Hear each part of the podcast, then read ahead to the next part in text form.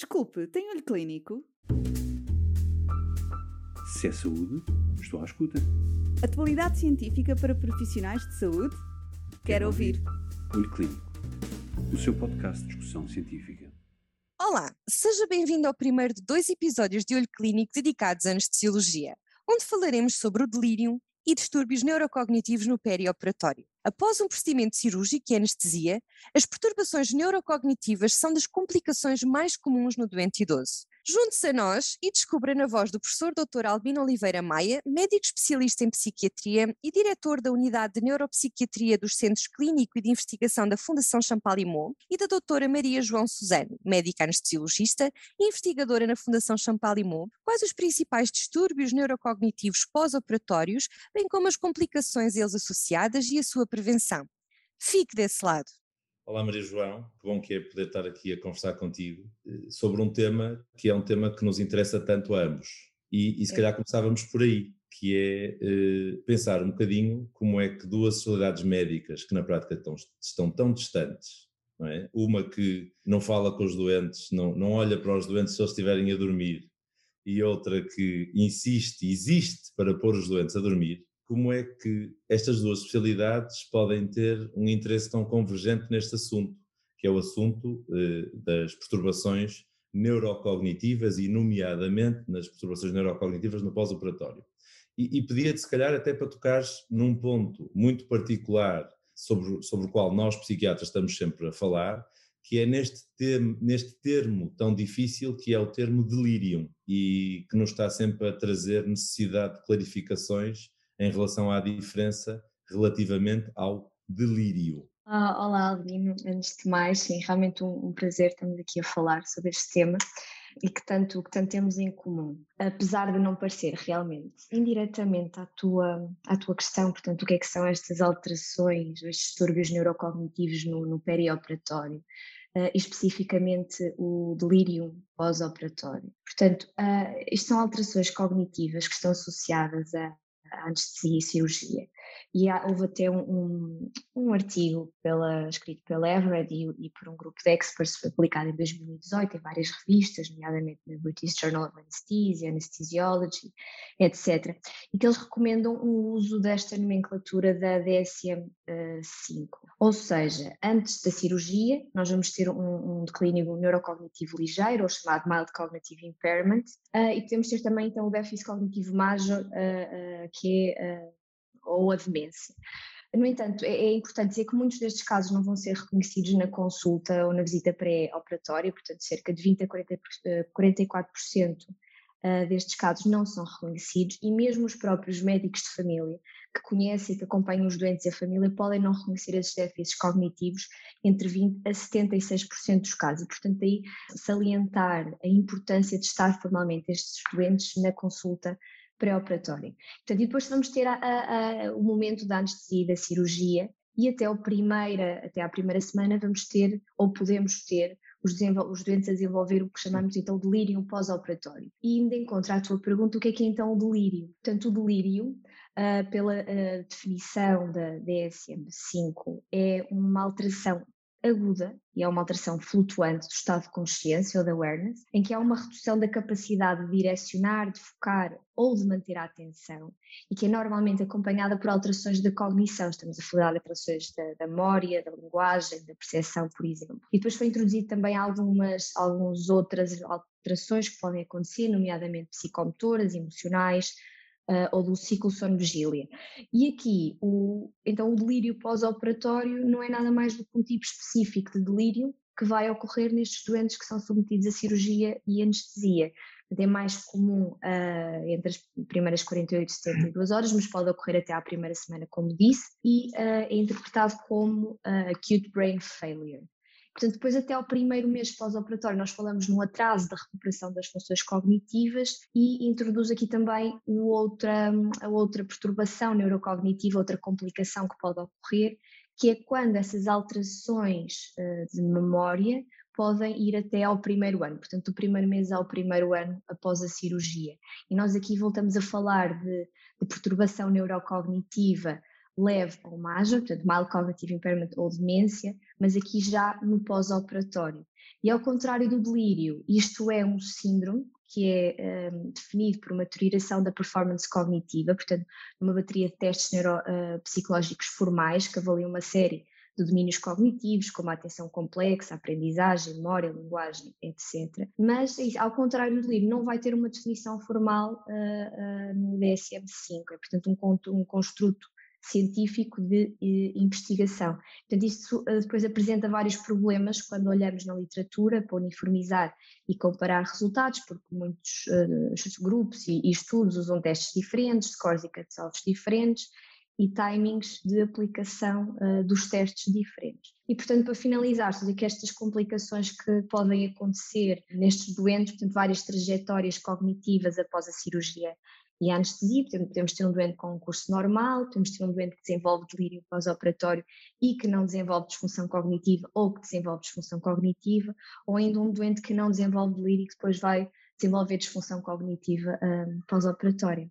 Então, Maria João, se eu entendi corretamente, o, o, que nos disseste foi que as pessoas podem chegar à cirurgia já com algumas alterações cognitivas, mas que essas alterações cognitivas muitas vezes não foram anteriormente identificadas nem pela equipa que vai tratar o doente daquele problema naquele momento, nem pela equipa que habitualmente segue o doente no, eh, nos cuidados de saúde primária. E que o, o, a agressão cirúrgica e anestésica que acontece vai de algum modo despoltar um agravamento desse quadro, e esse agravamento pode ser mais intenso, menos intenso, mais agudo ou mais crónico. É esse o meu entendimento. Exatamente, e é, e é correto. E, e, e, então, eh, eh, sendo assim, é? se isto é algo que já tinha começado e que eh, ocorre depois continuadamente, e se eventualmente eh, poderá não estar totalmente relacionado com o que acontece na cirurgia e na anestesia, porque as pessoas já trazem isto quando chegam ao, ao bloco, qual é a importância de nós eh, identificarmos isto? Porquê é que nós temos que nos preocupar com isto,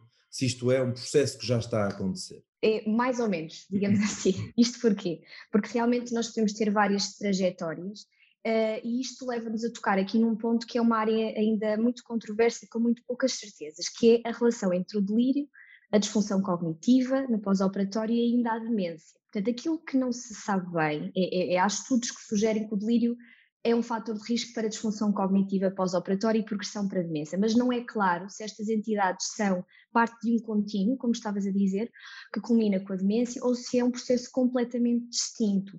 Ou seja, se o delírio é um marcador de alguém que vai apresentar declínio cognitivo uh, uh, com uma idade, como se fosse um evento estressor cerebral, ou se o delírio é um marcador de outro processo patofisiológico completamente distinto que acontece neste evento perioperatório, como por exemplo, seja consequência, por exemplo, de neuroinflamação ou de hipotensão com hipoperfusão uh, cerebral. E depois fica ainda a dúvida se esta disfunção cognitiva é um processo autorresolutivo ou progressivo. Isto porquê? Maria João, desculpa interromper, só para dizer, mas, mas, a verdade é que temos pessoas em que alguma coisa está a acontecer e que têm necessidade de uma cirurgia. Portanto, essa, a necessidade dessa cirurgia é, é, é inequívoca, não é? Os cirurgiões e os anestesistas só vão intervir se aquilo for inevitável. Portanto, a minha questão é, Porquê é que nós temos que nos preocupar com isto? O, quais são, as, quais são os, os riscos, as consequências, os problemas que os doentes, que, pelos quais os doentes vão passar e vão sofrer, eh, independentemente do delírio e das outras perturbações neurocognitivas que possam estar eh, a surgir? Porquê é que os anestesistas e os cirurgiões e os psiquiatras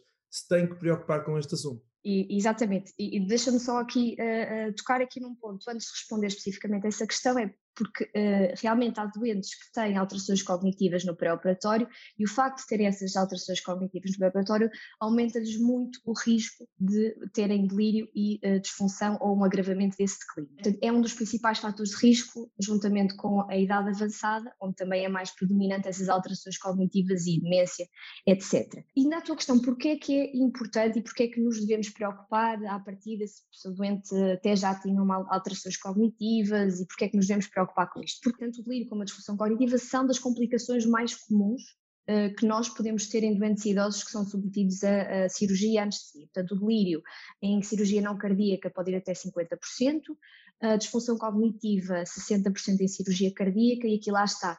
Uh, 12% até aos 3 meses em cirurgia não cardíaca. Depois, de segundo ponto, como eu já disse, a idade é um dos fatores de risco mais importantes para estas alterações cognitivas e a nossa população está a envelhecer, portanto, uh, uh, cada vez temos doentes mais idosos a precisar de cirurgia e aqui falo, não é incomum termos doentes de 70, 80, potencialmente até 90 anos, a serem submetidos a cirurgia oncológica curativa. Uh, e aqui a qualidade de vida no pós-operatório e a manutenção das suas capacidades cognitivas é uma preocupação válida, muito importante e na minha experiência, e na minha experiência atual, cada vez mais questionada nos doentes na consulta no pré-operatório. Depois, outro ponto muito importante é uh, também o custo do delírio, o custo direto anual, que é superior, por exemplo, ao custo da diabetes, ao custo da fratura da ano, o custo total direto. Isto muito em parte porque o delírio aumenta a probabilidade de termos outras complicações no pós-operatório e que está Uh, obviamente associado ao aumento do tempo de internamento hospitalar. Por outro lado, estes doentes uh, são, portanto, os doentes que desenvolvem delírio no pós-operatório são frequentemente uh, têm alta para outro local que não o seu domicílio, como por exemplo instituições, lares, apresentam também um declínio cognitivo e um declínio funcional importante e com redução da qualidade de vida. E agora só deixar aqui uma nota do aumento da mortalidade, portanto há algumas séries, sobretudo em doentes de cuidados intensivos e mesmo pós-operatórios, e há algumas séries, alguns ah, estudos de meta-análise em que está associado a um aumento independente da mortalidade uh, e outros que não. Portanto, ainda é debatido este ponto, seja, mas nós como anestesistas, cirurgiões, eh, médicos eh, no perioperatório devemos prestar muita atenção e cuidado, primeiro para identificar estes doentes, depois para na tentativa de prevenir e tratar para que não tenham não, ou que reduzam o risco. Esse, esse é o ponto seguinte, não é? Portanto, isto existe e está associado a, a, a resumindo o que tu disseste em, em 10 segundos, as pessoas que têm isto morrem mais e as que não morrem vivem pior. Isso é, é inequívoco, não é? A questão seguinte é, então o que é que podemos fazer? Só vale a pena preocupar-nos com isto, avaliar isto, tentar identificar e mudar alguma coisa se de facto houver alguma coisa a fazer. E há alguma coisa a fazer? Há alguma coisa a fazer. Um, nós sabemos que o delírio pode ser prevenido até 40% dos casos. Uh, e para todos os efeitos, à luz da evidência atual, é, digamos, a nossa melhor e mais eficaz arma, portanto, é a prevenção. E como é que nós então podemos prevenir. Portanto, o primeiro passo, como já, já, já referi, temos que identificar precocemente os doentes de alto risco, como fazemos por rotina, para outras patologias e para outras complicações.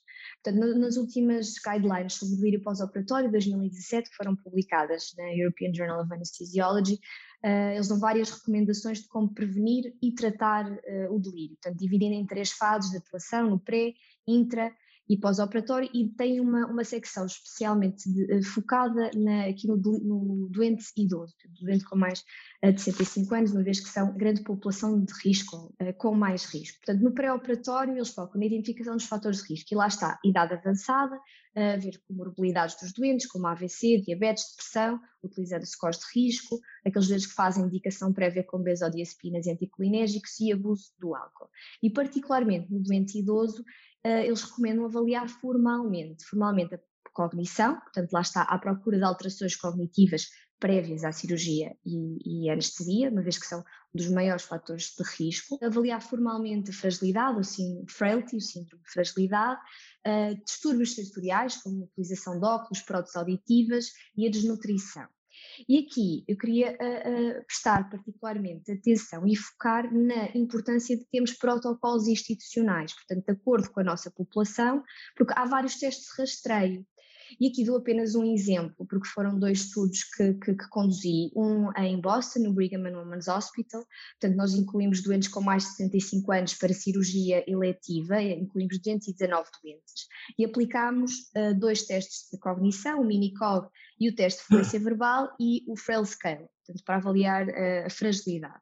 Portanto, a idade média destes doentes 73 anos, e uh, eh, 66% tinham um grau académico superior à faculdade, portanto, a um, um curso superior. E nós uh, vimos que, independentemente, portanto, alterações ou, ou, um score inferior no teste de fluência verbal e de frailty estavam associadas ao desenvolvimento de delírio. E depois fiz, fizemos também um estudo no, no Hospital de Santo António, no Porto, em que incluímos doentes com uma idade superior a 65 anos para cirurgia uh, eletiva não cardíaca, onde incluímos 238 doentes e que utilizámos três testes de rastreio, o Minicog, o teste de fluência verbal e o Mini-Mental, e também a Frail Scale. Uh, e fomos avaliar também a saturação regional de oxigênio pré-operatório.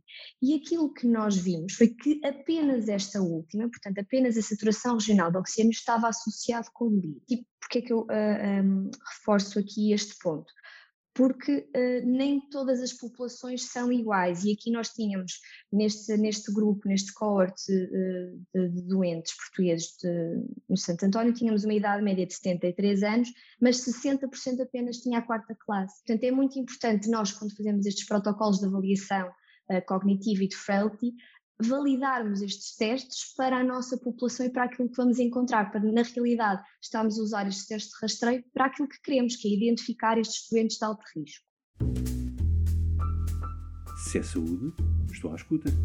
Atualidade científica para profissionais de saúde? Quero, Quero ouvir. ouvir. Olho Clínico, o seu podcast de discussão científica.